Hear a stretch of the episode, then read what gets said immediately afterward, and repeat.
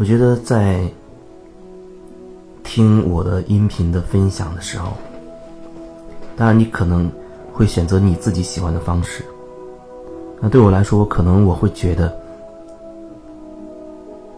你只要点开这个音频，你可以先提醒自己，我要回到当下了，啊，我要做回自己了，就像我创建的那个群一样，那个微信群一样，我把它取名叫做“疗愈空间”，创造那个多维度的这样一个疗愈的空间。看起来它只是一个群啊，其实它有很多看不见的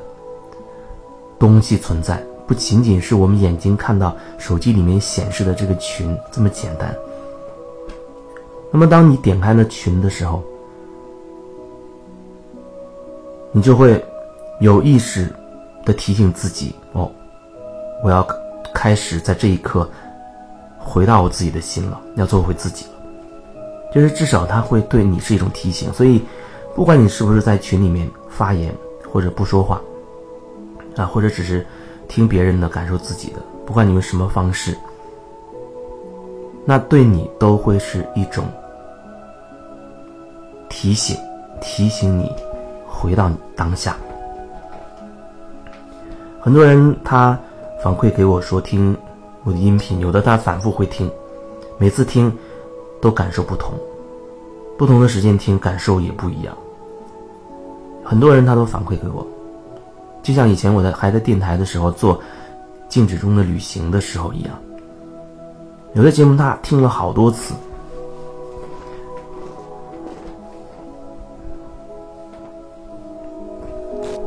对于每个人来说，它会有不同的效果。那我一直会表达说，它的内容并不是重点，重点是你听了它之后，你有什么感觉。你也可以只是关照自己的呼吸，在听的时候就只是感受自己的呼吸，甚至你都可以完全忽略内容，然后你就感受自己就好了。因为本身我所表达出的音频，这个声音的振动频率，它会自然的穿透你，起到它所有的清理和转化的作用。再说一次，就是你可以不必在意我所表达的内容，哪怕你只是关注在你的呼吸上，躺在那边，比如说，就是听这个声音，你都不用去想，也不用去注意我讲的是什么，你就是让自己可以放松，降下你的屏障，因为每个人他无意识当中都会有一个。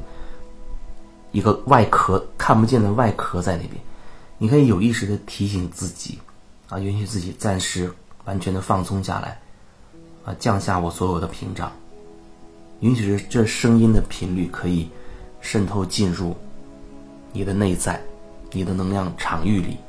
协助你去清理和转化，它会有清理和转化的作用，只是针对。每个人而言，它会有不一样的效果。就像有人说，他一直都失眠，然后听我的那个音频，他睡觉的时候就打开听，然后很容易就睡着了，而且他会觉得睡得很深沉，就是所谓睡眠的质量很好。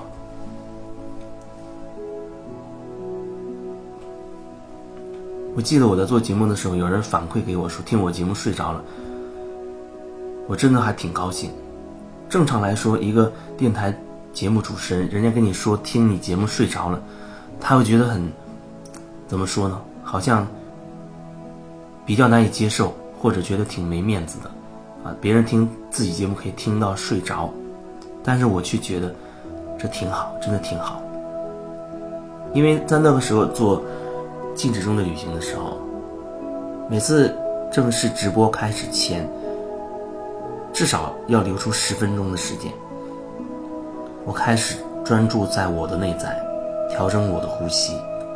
让自己可以放松下来。节目开始的时候，会精选很多我有感觉的音乐，然后当我有感觉要开口说话的时候，我就会表达。我有感觉，无形当中其实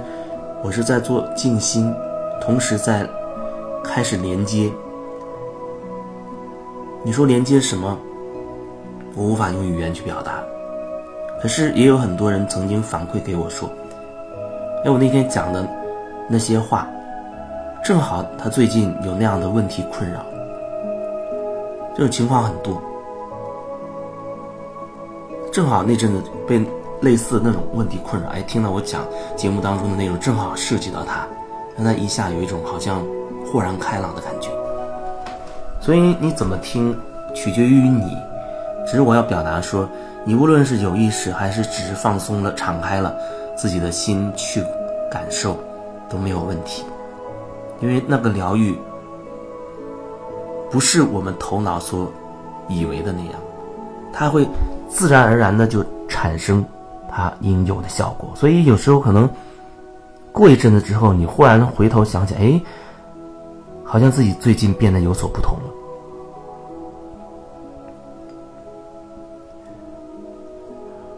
当然，也有一些朋友他会听的时候，会觉得内心被搅动了。好像很多问题被翻腾出来了。其实，对我来说，这些年接触这么多人，个案也做很多，我一个感受就是，很多时候，啊，一些朋友在微信上问问题，我会回复他，然后呢，有一些人，因为他始终处在自己那个模式当中，而自己不知道。很无意识，在自己的盲点里、盲区里啊，看不到自己的那个状态。那么对我来说，我又感受到，那时候没有办法更深入的去引导了。有一句没一句的这样在聊，有时候可能，也许是我当时比较忙，也许是他很忙。那有时候没有办法完全的去对接，所以经常就是有时候。一个人，比如说跟我聊挺长时间的，可是始终围绕着一些事件。其实我感受到那核心就是，就是那样的一个限制性的信念系统在影响他。可是我知道，即便我那样去讲，对他而言可能也只是理论，因为他没有实际感受到，没有实际感受到，没有用。所以，在个案的过程当中，因为大家都很铆定。当然，个案会收取一定费用。也正是因为你在付钱的时候，你会开始考虑，你考虑的过程就是你开始锚定的过程。你要不要付出一些你认为重要的东西，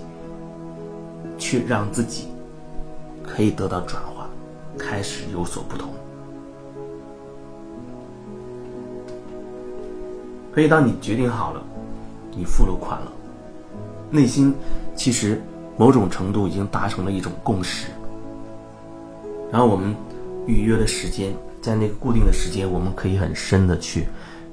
去聊，或者当面的话，可能还有其他的疗愈的方式。因为你内在对我有一种敞开和信任，所以你能敞开多少，你就会收获多少。你越敞开，你就会越收获。因为往往我的个案，它不是一次就完成，它需要有一定的时间，所以可能有时候一开始的时候，可能还会有一种，因为特别是网络连线，可能也会这样。一开始的时候，可能还会有一些不那么敞开，但往往到后面。会越来越敞开，而当你越敞开的时候，你就会发现，哦，自己那种转变，你可以很明显的感受到自己的不同。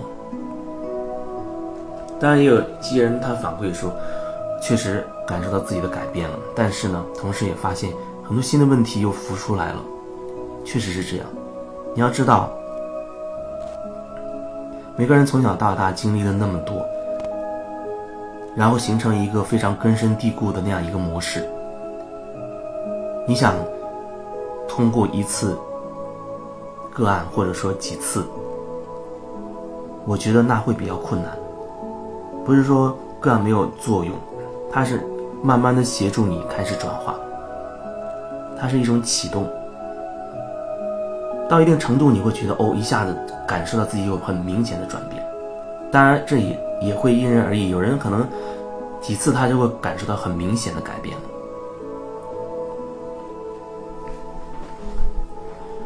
所以说，不管怎样，敞开自己的心是最重要的，让自己心能够敞开，尽可能的敞开，那是最重要的。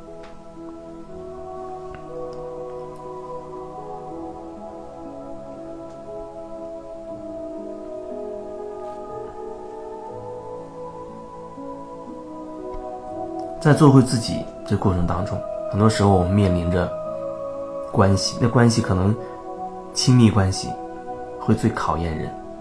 当然也有可能会表现为你跟你父母之间的关系，那可能会更核心、更重点，因为你从小到大，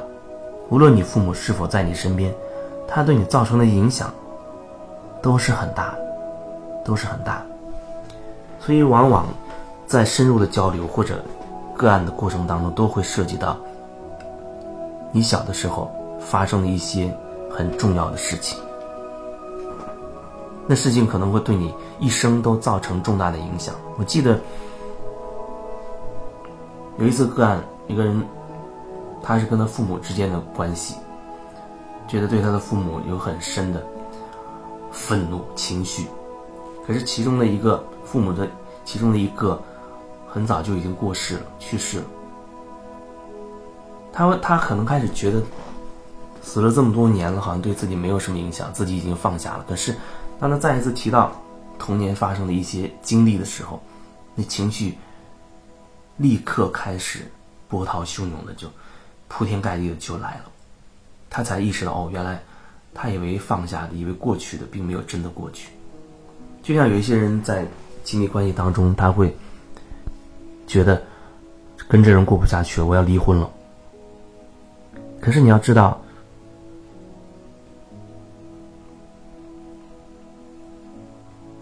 即便是那个人，他不在你眼前出现了，看起来你跟他离婚了啊，他从你的世界里消失了，但是，你就真的心中的牵绊就真的过去了吗？就像小时候，你觉得很多事情发生了，哎，反正发生在小时候的，过去那么多年了，不会有影响了。可是我要说，他对你造成的影响将是一生的，除非有一天你真的愿意回头去。好好的去看清楚，去转化，去清理，好好的去看清楚那个时候时期的自己内在到底是什么样的状态，是不是那个时候你有什么没有完成的心愿，想说而没有办法开口，有一些情绪你压抑住了，很多很多都是这种情况。那慢慢慢慢的就会形成你的人格特质，它会变成你性格的一部分，而你却不易察觉。可是，在你实际生活当中，你接触别人过程当中，你会发现，好像始终隐约都有一个模式，就像一个小小的循轮回一样，在影响着你。那有人他跟前面男朋友分手，再找一个，发现。要么就是另一个极端，要么还是那种类型的。有时候你仔细去观察，你会发现，很多女孩，她找到最后的那个人，都跟她的父亲很类似。特别是他跟他父亲之间有过纠结没有化解，那很容易就会找到跟他父亲很类似的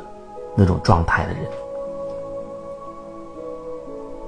所以这些都需要我们去用心的去觉察，用心的去觉察，然后从那过去发生的一点一滴的事件当中，重新的去梳理、理清。但这绝不是头脑上的，这绝对不是头脑上的，好像用理论说服自己，哦，自己就心无挂碍了，自己就真的放下了。不是这样，不是这样，那不是头脑层面的，是你内心真正的感受，真实的情绪真的能够释放到，释放掉情绪，让那个能量真的可以流动。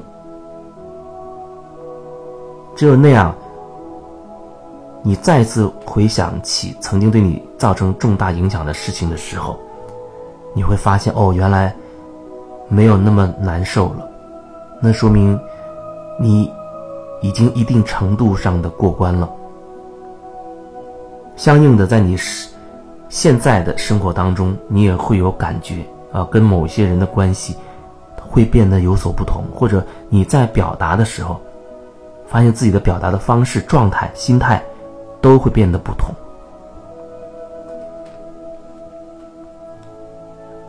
之前建的那一个疗愈空间的群，我没有主动去把谁拉进这个群，我都会说，比如在音频分享当中说，如果你想进这个群呢，你要加我的微信，告诉我，我再把你拉进去。这意味着是。你主动性的，你是有意识的进入到这个疗愈空间的，那是你为你自己的选择负责的一件事情。疗愈始终最终是自己的决定。作为我来说，我说自己是疗愈师，其实这疗愈师不仅针对你，也针对我自己，因为整个过程当中，我也会非常的有收获，也会受益。所以，当你同意决定进入那个空间的时候，你告诉我，我把你拉进去，那意味着你是有意识的，你是有觉察的。然后呢，在这个空间当中，你选择以你自己想要的这个状态去利用这个群，利用这个空间。有人可能就喜欢看别人聊，有人可能就一直都是这样沉默，或者偶尔他会分享一些自己的体会。自己的感受，无论怎样，我都希望在那群里，你时刻感受的是自己。别人说了什么，好像会牵动你的时候，那时候就真的是你需要好好的感受自己的时候。哎，为什么那人讲的那件事，或者说的那些话，会让我的心受牵扯呢？那一定是有原因的，那一定是跟你有关系的，因为即便不是这个人表达。换做生活中的另一个人，一定还会有其他的办法牵动你、触动到你。所以那个时候，是你最需要自我觉察的时候。